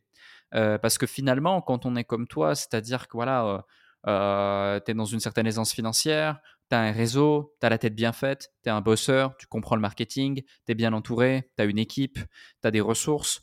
Euh, les opportunités, je veux dire, euh, tu n'as même plus besoin d'aller les chercher. En général, c'est elles qui viennent à toi. Et tu plus occupé à devoir bien les sélectionner, prendre les bonnes décisions par rapport à ça, etc., que concrètement les saisir. Du coup, euh, et, certaines personnes qui nous écoutent aussi peuvent être face à ce type de choses dans une autre mesure peut-être, mais euh, ça pourrait être intéressant d'avoir euh, ton retour d'expérience à ce sujet. Yes, très bonne question encore, euh, Alec, parce que c'est très difficile, en fait, parce que mon parcours, il m'a réussi, mais il va pas réussir, je pense, à, peut-être 80% des gens, parce que la plupart du temps, le, conseil qui marche, c'est d'être focus. Et je pense que, moi-même, j'aurais certainement fait plus en étant focus, mais c'est juste que je n'arrive pas à me focus sur un projet. Donc après, j'ai accepté ma personnalité euh, et, j'ai préféré, moi, avancer de cette manière-là. Et aujourd'hui, j'ai une approche où je viens croître mon groupe par, euh, par l'acquisition, par une allocation de capital. C'est-à-dire que moi, maintenant, mon job en, tant que CEO, parce qu'en fait, on n'est pas CEO de, de, la boulangerie du coin et CEO euh, d'un conglomérat, c'est pas le même métier un freelance, il est CEO de lui-même au final. Euh, l'infopreneur qui va faire, euh, je sais pas moi, 200 000 ou 500 000 euros de chiffre d'affaires par an, il va être CEO, mais il va avoir d'autres, d'autres défis, d'autres défis, d'autres challenges. Et on n'a pas le même métier. Par contre, on a le même titre. Et ça, c'est vraiment déjà quelque chose qui est, important à savoir. Analyser où est-ce qu'on en est dans notre parcours entrepreneurial. Donc, généralement, le chiffre d'affaires, c'est une bonne métrique pour savoir quels sont, euh, que que débouchent euh, les défis qu'on a actuellement. Et euh, le fait de ne pas trop se défocaliser, c'est euh, c'est assez compliqué comme question, parce qu'en fait, bah, il faut savoir dire non. Et quand on est un profil un peu curieux, moi je m'intéresse à quelqu'un qui va me parler de quelque chose de nouveau, etc. C'est pas pour autant que je vais y aller. Par exemple, dans la NFT, moi j'ai dit non dès que j'ai entendu parler de ça, parce qu'après j'ai mes convictions et je sais, Je sais aussi bah, reconnaître la prudence. D'ailleurs, c'est de, par mon profil prudent que je pas allé dans ce, dans ce secteur-là. Mais derrière, il faut avoir savoir dire non. Moi, une de, aujourd'hui, une de mes premières barrières, c'est que je dis non à tout et je vois si la personne déjà se bat. Parce que comme tu, as dit, Alec, une fois qu'on arrive à notre, à notre stade, toutes les opportunités, on n'a plus besoin de, se batailler pour les opportunités, elles viennent toutes seules à nous. Et du coup, moi, je dis tout de suite non. Et je vois si ça se bagarre. Et si ça se bagarre, je dis bah écoute, ok, mais moi j'ai une liste d'attente sur deux ans. Donc, il va falloir attendre deux ans pour qu'on focus euh, sur ton business et qu'on lance vraiment quelque chose de, très sympathique. Et on voit aussi encore euh, si la personne, voilà, elle est vraiment déterminée, etc. Et euh, bon, il y a tout un processus comme ça. On va voir si, si la personne en vaut la peine, parce que généralement, c'est plus le porteur de projet qu'on va regarder que, que, le projet en lui-même. Parce que générer de l'argent, bah, finalement, quand tu regardes tout ce qui se fait dans ce monde, tout fonctionne. On peut tout vendre. Après, moi, mon conseil, en tout cas aujourd'hui, ce que je vais regarder, c'est vraiment la scalabilité du business. Euh, si c'est, euh, par exemple, je suis entré en France, on parlait de padel tout à l'heure, euh, je suis entré en France l'an dernier, c'était, c'était pas démocratisé du tout le padel. Et du coup, je fais découvrir le padel à des amis, des amis entrepreneurs en France, et tout de suite, bah, on voit que le marché, tout, tout, est à faire sur le marché français au padel. Alors qu'il y a dans d'autres pays, bah, tout est développé, euh, qu'il y a des padels toutes les 50 mètres limite. Donc en fait, on a calculé euh, bah, la rentabilité de ces choses-là, et en fait, on voit que ce business-là, c'est pas un business qui va être super scalable, parce que c'est capé par ton nombre de terrains, c'est capé euh, par l'humain qui doit être présent pour gérer. Donc tout ça, c'est des, facteurs qui vont nous faire déterminer si un business est bon ou pas pour se lancer, et surtout la synergie par rapport à notre groupe. C'est-à-dire tout à l'heure, je parlais de conglomérat, mais en fait, pour l'instant, moi, je ne veux, pas faire un conglomérat en mode euh, je veux des, secteurs d'activité, d'entreprise qui n'ont rien à voir les, unes avec les autres. Ce que je veux, c'est qu'ils créent du lien les unes avec les autres. C'est-à-dire que quand je lance une entreprise, bah, j'ai déjà d'autres filles du groupe qui peuvent être clientes de cette nouvelle entreprise. Ou alors, euh, ou alors que les autres euh, entreprises bah, peuvent accélérer cette nouvelle entreprise. Et tout ça crée une synergie, c'est-à-dire qu'on peut lancer des business beaucoup plus rapidement que, euh, que je ne le pouvais avant, sans réseau, sans audience, sans, euh, sans rien en fait. Donc c'est vraiment des, facteurs qu'on va, qu'on va regarder pour savoir si on doit se lancer ou pas. Après, si tu me demandes le conseil à la personne qui doit se lancer ou non dans plusieurs projets en même temps, moi mon conseil, ça sera toujours non ce sera oui, lance plusieurs projets parce que moi, je m'épanouis complètement là-dedans. Mais par contre, euh, n'enchaîne pas un deuxième projet tant que ton premier projet entrepreneurial n'a pas abouti à l'objectif que tu t'es euh, fixé à, la base et surtout que tu ne l'as pas structuré. Une des erreurs que j'ai faites, moi, au, euh, au, départ, par exemple sur cette marque-là qu'on a citée tout à l'heure, Angels, bah, c'est qu'en fait, on s'était enlevé, on s'est enlevé de ce business parce que, enfin, trop tôt on n'avait pas tout structuré l'entreprise. Et du coup, le fait de, de s'être enlevé trop tôt de ce business-là, bah, le chiffre d'affaires a divisé par deux d'une année, année à l'autre. Parce qu'on n'était plus, il n'y avait plus de dirigeants euh, à la tête de l'entreprise. Il y avait encore une équipe qui tournait dessus, mais il n'y avait plus, entre guillemets, de capitaine pour dire euh, bah, quel cap faut suivre. Et en fait, tout de suite, ça s'est ressenti sur le chiffre d'affaires. Et ça, en fait, bah, à quoi bon lancer une entreprise et euh, atteindre les objectifs si derrière on repart de zéro pour lancer, même si on ne part pas jamais de zéro, on relance euh, une deuxième entreprise pour diviser par deux le chiffre d'affaires de la première. Donc attention à bien structurer euh, les premières activités avant de bondir sur, sur une nouvelle opportunité. Hmm. Ouais. ouais, non, mais tu, tu, as tout à fait raison et merci pour, merci pour ta réponse à ce sujet. un autre point, tu as récemment fait l'acquisition d'un événement. C'est quand même, euh, tu disais justement, je développe mon, écosystème par acquisition, euh, de façon à ce que le, le, groupe, le groupe grandisse. Euh, est-ce que tu veux bien en parler? Parce que c'est assez original justement de racheter un événement. Qu'est-ce qui a fait que tu t'es dit, j'ai envie de racheter cet événement? Comment l'opportunité t'est venue et, quelle est ta vision justement avec cet événement? J'en parle parce que c'est un événement moi que j'apprécie que j'apprécie bien. J'y suis allé plusieurs fois en tant que speaker. j'ai envoyé aussi à nombreuses reprises des personnes en tant que participants. et, il était représenté par quelqu'un que je respecte dans l'industrie. Donc, donc ouais, ça peut être intéressant d'avoir ton point de vue là-dessus parce que on peut souvent se dire je rachète ou pas un business, je rachète ou pas une marque, mais je rachète ou pas un événement qui est finalement une marque et un business, certes, mais c'est quand même un modèle économique qui est, différent de, de, ce qu'on a l'habitude de voir. Yes, dans tous les cas, on vient acheter un actif et on vient acheter un fonds de commerce. Mais pour revenir du coup à, à cet événement, c'est le Web de Connect, comme ça je fais ma petite pub en même temps. Le Web de Connect, c'est un événement qui existe depuis 2007, qui au départ s'adressait aux startups parisiennes jusque 2013 ou 2014, il me semble, hein, de ce que me disait euh, Jean-François Ruiz, l'ancien propriétaire de l'événement. Et euh, depuis 2014, en tout cas sûr, il a été euh, réorienté uniquement pour les infopreneurs. Donc ça veut dire que depuis 2014 à 2023 et plus, parce que du coup maintenant qu'on l'a repris, on compte bien ne pas, ne pas s'arrêter là. Donc c'est un événement, c'est un rendez-vous une fois par an, souvent en début octobre à Paris. Et bah, l'idée, c'est de, réseauter entre infopreneurs. Donc, c'est vraiment un, événement qui est orienté infoproduit et infopreneurs. Donc, ça, c'est vraiment. Bah, on revient en fait dans ma stratégie d'acquisition, en tout cas de la croissance par acquisition, parce que moi, je suis arrivé à un stade où en fait, je veux faire évoluer le groupe par acquisition et plus par.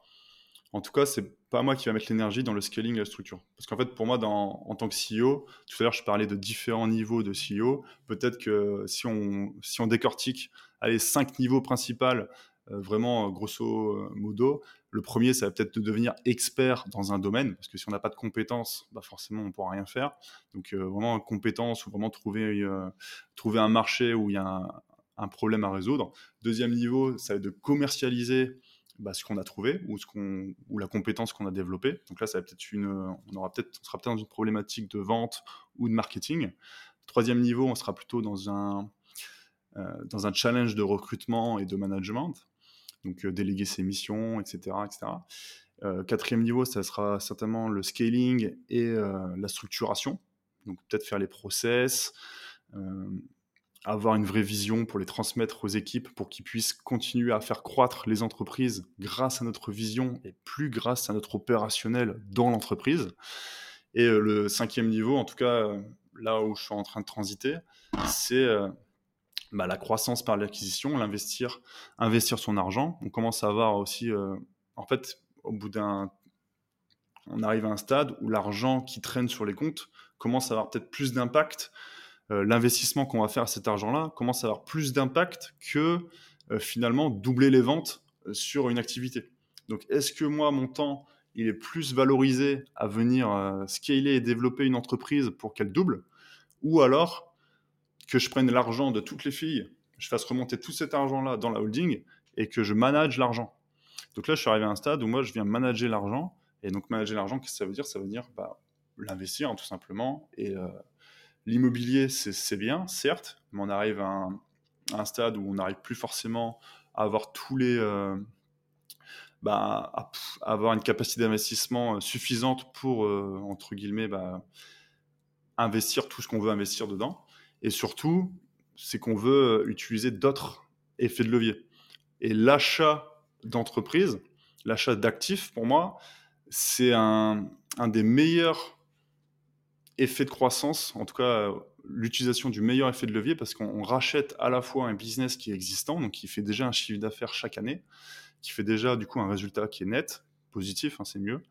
On achète à la fois les personnes qui font tourner ce business-là, donc on a un facteur temps et compétences, donc on a un effet de levier sur le temps des gens qu'on va acheter dans le business, qui sont déjà, qui qui travaillent déjà dans le business.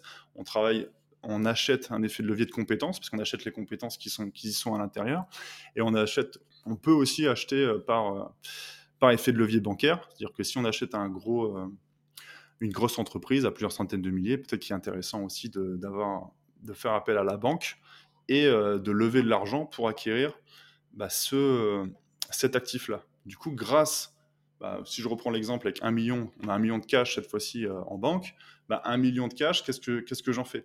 En fait, si j'achète euh, si j'achète pour un million d'actifs, disons qu'on fait all-in, c'est peut-être pas la, meilleure des solutions, mais disons qu'on fait all-in, mais en fait, euh, est-ce que c'est plus intéressant de faire un million, de racheter un million d'actifs finalement, sur des business en ligne qui ont un coef net, qui sont vendus souvent à des coef net de 2 à 3 fois, 2 à 3 années, et grâce à notre expertise et à notre synergie du groupe, on peut réduire ce temps-là à un an et demi?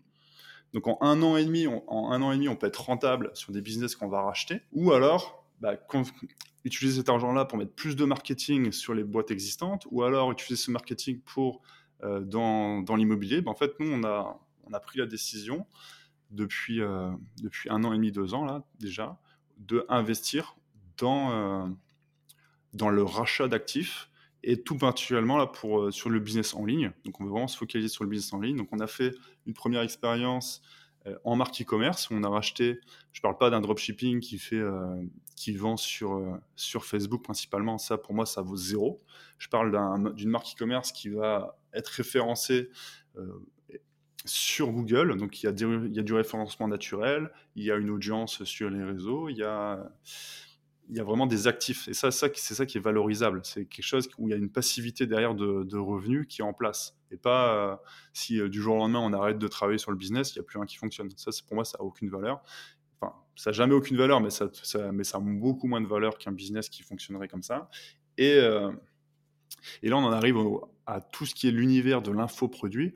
Il y a pour moi, il y a on parlait d'amateurisme dans ce milieu-là, et pour moi, il y a toujours ce, cette chose d'amateurisme, parce que personne, en tout cas, à ma connaissance, il y a peut-être Théophile euh, qui a vendu, ou on ne sait pas encore le mot de la fin, mais euh, il y a très très très peu d'histoires de rachat ou de vente de business infoproduits, alors que pour moi, c'est un business comme un autre, et c'est valorisable.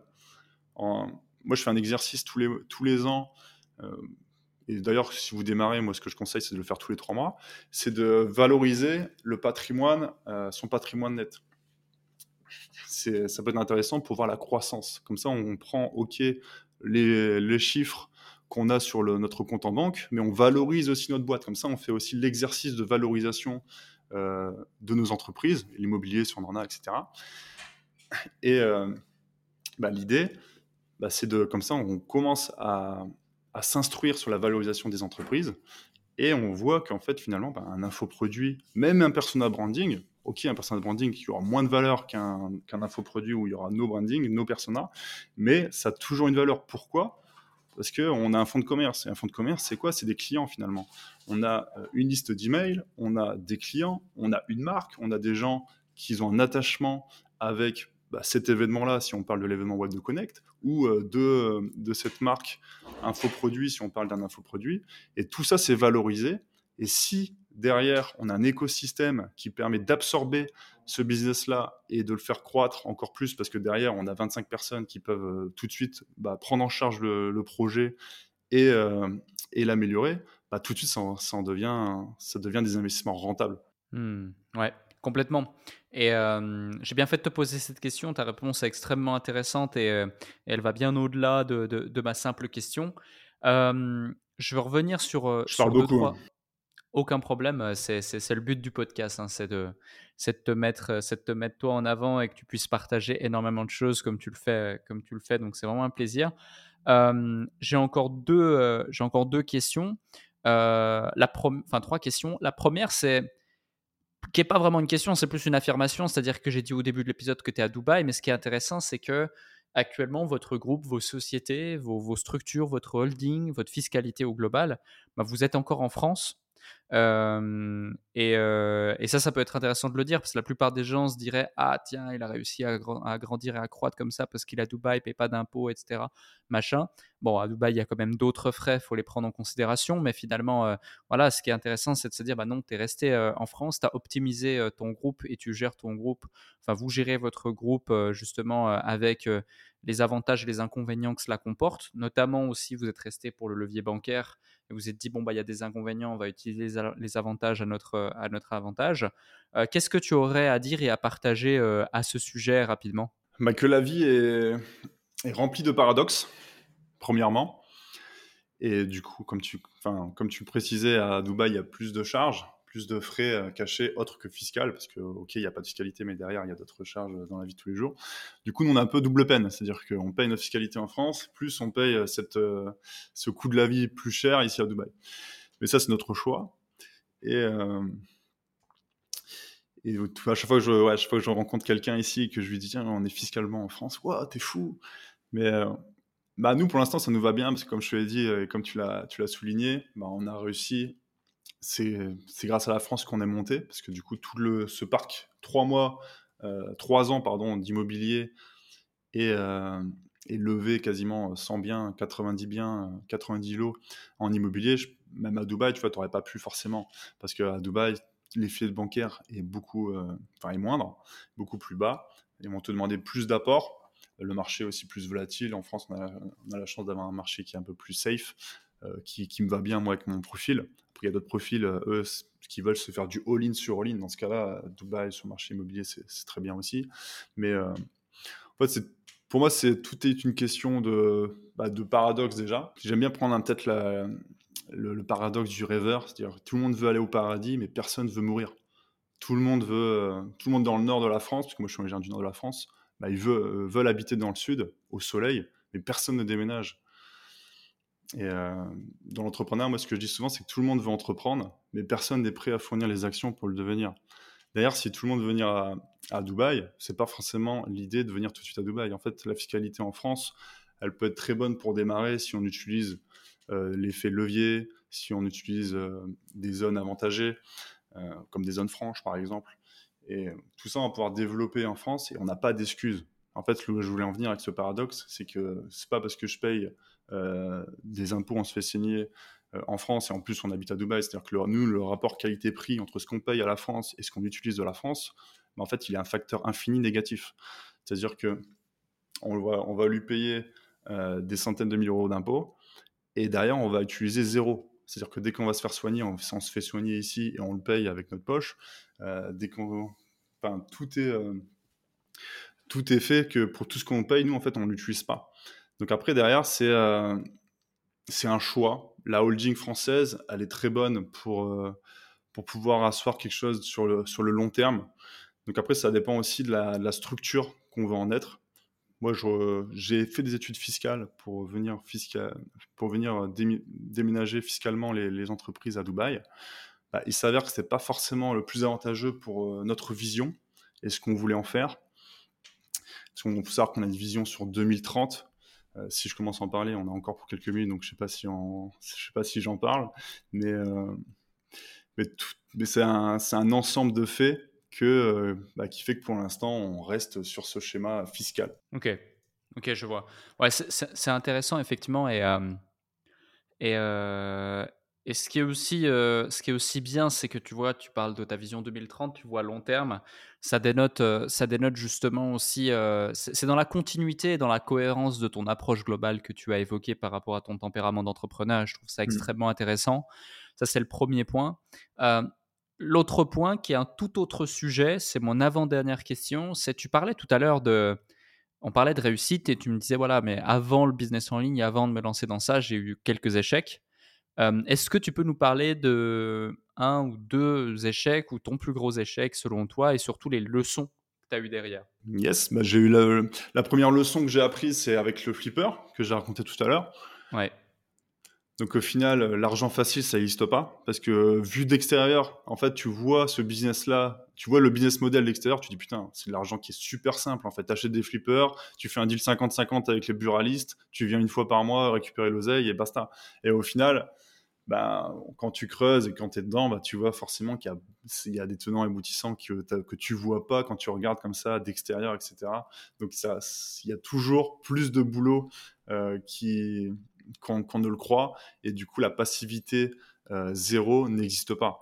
Euh, moi, dès que je vois quelqu'un qui, me vend un investissement passif à 100%, euh, je ne le crois pas. Et en fait, c'est du foutage de gueule parce que c'est pas du foutage de gueule, mais je veux dire, ça, le 0% de passivité, de passivité n'existe pas. Même en bourse, tu as toujours un temps, euh, un temps de réflexion sur euh, tes placements boursiers, quelle action tu vas acheter, quelle, quelle euh, stratégie tu vas vouloir mettre en place, est-ce que tu veux sortir dans X années ou X temps, etc. Donc il y a tout le temps, et pour moi, c'est un temps de réflexion. Ce temps que tu vas passer bah, fait que tu ne peux pas être 100% passif. Tu peux te rapprocher des 100%, peut-être 99%, etc., virgule quelque chose, mais jamais, jamais 100%. Euh, deuxième, euh, Deuxième leçon que j'ai apprise à travers l'entrepreneuriat, c'est à l'époque des iPhone, iPhone 14. Moi, quand l'iPhone 14 euh, est sorti, j'étais entre le lycée et l'université. Et en fait, c'est un iPhone, je sais pas si tu as connu, mais dès que tu le faisais tomber, il cassait, genre. L'écran, l'écran se fissurait. Et du coup, euh, c'est pas rare qu'il y a des personnes qui avaient l'iPhone l'iPhone 4, pardon. Putain, j'ai iPhone 14, mais on est... C'était là, l'iPhone 4 plutôt, ou l'iPhone 3. Ah c'est vrai, c'est vrai, je me souviens. Il y avait même des business qui se créaient autour de ça, justement. Tu réparais le téléphone, etc. Ouais. Exactement, bah, c'est ça que j'avais fait parce qu'en fait, moi, j'étais allé euh, réparer mon, télé, mon iPhone. Et euh, le gars, en fait, il y avait une liste d'attente, enfin, il y avait une queue. Il y avait une queue chez lui. Et, euh, et du coup, je commence à calculer le nombre de personnes devant la queue. Je me dis, est-ce que s'il y a ça tous les jours, je commence à lui poser des questions, pour évaluer un petit peu son euh, son revenu, combien il fait euh, par mois, etc. Et puis tiens, je dis c'est intéressant comme business. Et au final, je trouve sur, euh, sur eBay, à l'époque c'était eBay pour acheter, pour acheter des choses, et du coup je commande des kits de réparation, je, commande des, des vitres d'avance, et hop, donc j'avais tout ça, je sais pas, j'avais dû investir 300 ou 400 euros pour avoir tout le matériel et puis, et puis les vitres d'avance et je mets une annonce sur le bon coin parce que le gars, je l'avais trouvé sur le bon coin, donc je me dis, je vais mettre une annonce sur le bon coin et c'est parti. Donc je mets une annonce sur le bon coin et euh, personne. Je dis merde, qu'est-ce qui, qui va pas? Et en fait, ce que j'avais pas pris en considération, c'est que lui, il était dans une ville euh, de 30 000 habitants et moi, j'étais dans un village de 500 habitants avec des euh, fermiers qui savaient même pas ce que c'est que Apple. Et du coup, bah, je me suis retrouvé un peu à lancer un business où j'avais un marché potentiel de proche de zéro. Donc ça, encore une leçon apprise, c'est voilà, peut-être euh, bah, peut-être évaluer, faire une petite étude de marché, même si euh, la méthode bulldozer, la méthode d'humeur de ma mère, elle a dit de foncer et de voir ce qui se passait, bah quand même faire une mini, euh, mini étude pour, pour savoir si, si c'était clean de lancer telle ou telle chose. Hmm. Et troisième business qu'on peut parler, c'est un business de, d'organisation de soirées étudiantes. En fait, j'organisais des... Quand j'étais à l'université, j'organisais des soirées euh, pour les étudiants et en fait, euh, ce qui se passait, c'est que c'était un, principe où, mais dans les soirées, il y avait toujours plus de filles que de garçons. Du coup, il y avait un succès parce qu'en fait, je, faisais euh, payer super cher les garçons et les filles, ils payaient quand même, mais beaucoup moins cher. Et du coup, j'avais un ratio de 1 pour 3, tu vois. Peut-être un garçon pour. Enfin, plutôt un garçon pour deux filles. Et c'était c'était vachement lucratif comme, euh, comme soirée parce que sur la fin, au bout d'un an et demi euh, que je faisais ça, je faisais des soirées à 600 personnes et, euh, les mecs, par exemple, ils payaient 95 euros pour, l'entrée. Après, c'était à l'époque où on pouvait faire des soirées all-in, c'est-à-dire que tu payais un frais d'entrée et derrière, tu avais alcool, alcool illimité, etc. Et au final, la dernière soirée que j'ai fait, bah, le lendemain, euh, heureusement, ils, ont, ils m'ont laissé terminer la soirée. Mais le lendemain, contrôle, euh, contrôle de la police, demande des assurances, demande de la licence 4. Donc la licence 4 en France, c'est une autorisation pour pouvoir vendre de l'alcool. Euh, enfin, plein de demandes administratives. Et moi, en fait, je faisais ça au black.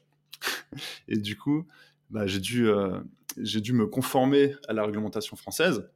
Et quand je suis allé, quand je suis allé à la CCI, donc la Chambre de commerce en France, pour me réglementer par rapport à ça, ils m'ont dit ah vous êtes, vous êtes trop jeune monsieur pour faire ce type d'activité, vous pouvez pas le faire, euh, rangez-vous plutôt dans un dans un job standard. C'est pour ça qu'après je suis allé en CDI, mais bref. Et euh, donc la leçon par rapport à ça, c'est qu'en fait, ben, en plus si je lançais quand même cette activité-là de manière légale, c'est qu'il y avait un maximum de charges que j'avais pas pris en compte. Et en fait, j'aurais pas été rentable du tout. Alors là, je me retrouve à faire euh, bah, des soirées où je faisais 15 000 euros de bénéfices quand tu as 19 ans, 20 ans, euh, c'est quand même intéressant, à, au final, si tu dois rembourser tout ce que tu, tout ce que tu dois, heureusement, ils m'ont pas demandé les sommes, mais si je devais rembourser la TVA, euh, enfin, tout, euh, toutes les, les, taxes, etc., bah, j'arrive à un business qui n'était pas rentable, en fait. Ouais. Donc, l'idée, c'était vraiment bah, de, de, se conformer à, à, toutes ces lois, même si, même si c'est complexe et chiant, il faut, il faut passer par là. C'est intéressant parce que tu viens, euh, au travers de ces trois petites histoires, décrire euh, ce que 90%, voire plus peut-être des entrepreneurs qui se lancent ou des entrepreneurs en devenir ou des entrepreneurs déjà, euh, déjà actifs, parce que même moi, j'ai fait ce genre de, de, de, choses, alors sous différentes formes, etc. Mais la résultante et les leçons qui en découlent sont exactement les mêmes. Donc c'est vraiment intéressant d'avoir poser cette question.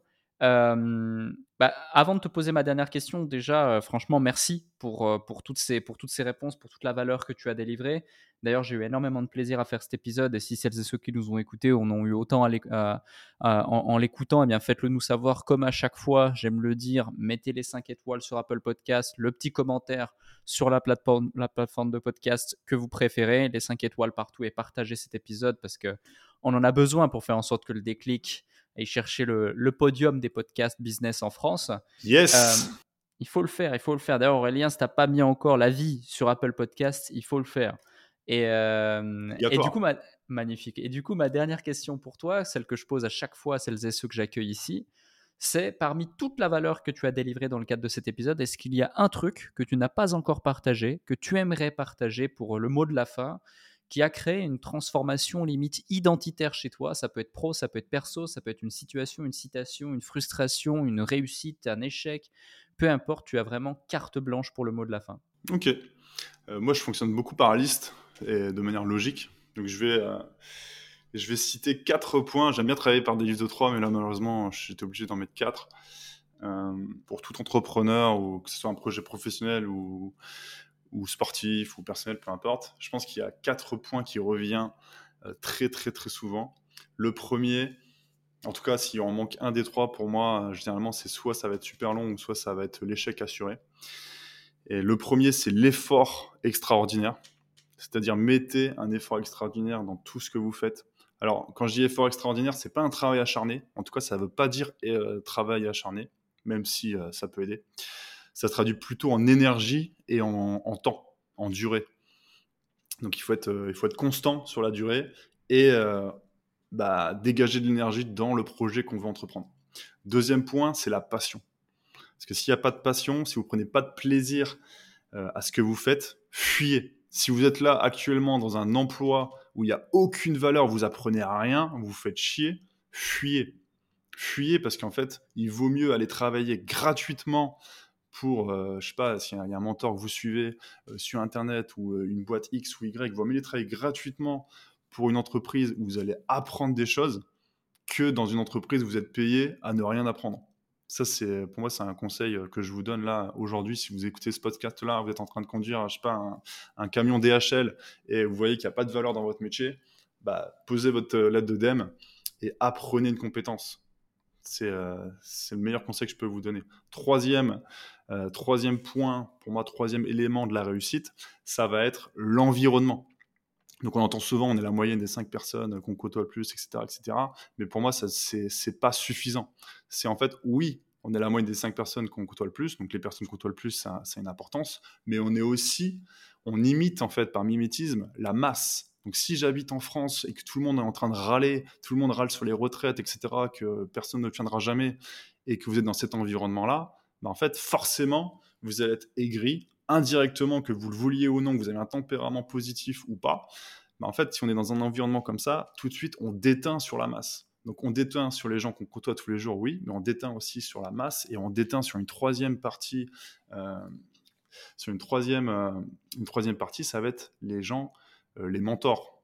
Il faut bien choisir ses mentors. Ça, moi, c'est quelque chose qui m'a beaucoup aidé. C'est-à-dire, bah, apprendre d'eux, même si on les connaît pas personnellement, etc., même si c'est des auteurs de bouquins, même si c'est des euh, youtubeurs, etc., bah, absorber leur contenu et surtout passer à l'action par rapport à, ce qu'ils disent, parce que plus on va aussi les écouter, plus on va écouter, entendre, bah, plus on va déteindre de ces personnes-là, et tout ça, ça va faire qu'on a un environnement qui va être plus propice à l'évolution de, notre projet. Et le quatrième et dernier point, euh, quatrième élément de réussite pour, euh, pour moi, c'est être accompagné. Donc ça revient aussi au côté mentor. C'est-à-dire si on a un coach ou un mentor ben, qui a déjà fait et pas, pas quelqu'un, entre guillemets, voilà, si vous voulez monter le, si vous voulez monter le, le mont Everest, ben, vous n'allez pas le faire à quelqu'un qui, qui débute qui tiens, bah, on, va, monter le mont Everest ensemble. Non, vous allez prendre quelqu'un qui a déjà monté plusieurs fois le mont Everest, un vrai guide, un vrai coach. Donc euh, pareil euh, sur ça, faites-vous accompagner, mais par un coach, par un mentor qui a déjà fait ce que vous faites et euh, qui, a déjà atteint ce que vous voulez atteindre. On peut rajouter le cinquième bonus. cinquième bonus, c'est la vision. la vision, avoir une vision inspirante.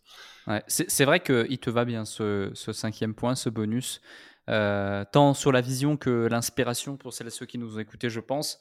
Mais la vision, c'est vrai que c'est quelque chose qui te, qui te décrit, euh, qui te décrit plutôt bien euh, de par cette approche long-termiste et, et, réfléchie que tu as du, du, business et de la vie. Merci pour ce moment, merci pour ce partage. C'était vraiment un, un, un, très bon, un très bon moment passé avec toi, un bel épisode. J'ai pu en apprendre davantage sur toi et je pense que les gens euh, aussi en ont appris beaucoup. Donc, euh, c'était vraiment un plaisir. Merci pour ça. Yes, bah, jusqu'alors, j'étais l'homme de l'ombre. C'est-à-dire que je mettais beaucoup plus les personnes où j'étais associé en avant. Mais c'est vrai que là, un de mes objectifs en 2023, je pense à partir du deuxième semestre 2023, pour être réaliste, euh, il y aura une stratégie de, de personal branding. Donc, si vous voulez retrouver Aurélien Pruvot, c'est sur les réseaux, sur Instagram, sur YouTube, qui arrivera prochainement. Eh bien, écoute, parfait. Ça a déjà commencé avec le déclic. Et puis, euh, on mettra les liens euh, directement, comme à chaque fois, dans la description. Nickel. Bah, merci pour ton invitation, Alec. C'était génial. Et euh, à très vite. Et surtout, tout le monde, agissez. Méthode humeur, méthode bulldozer. Let's go. Let's go. Merci.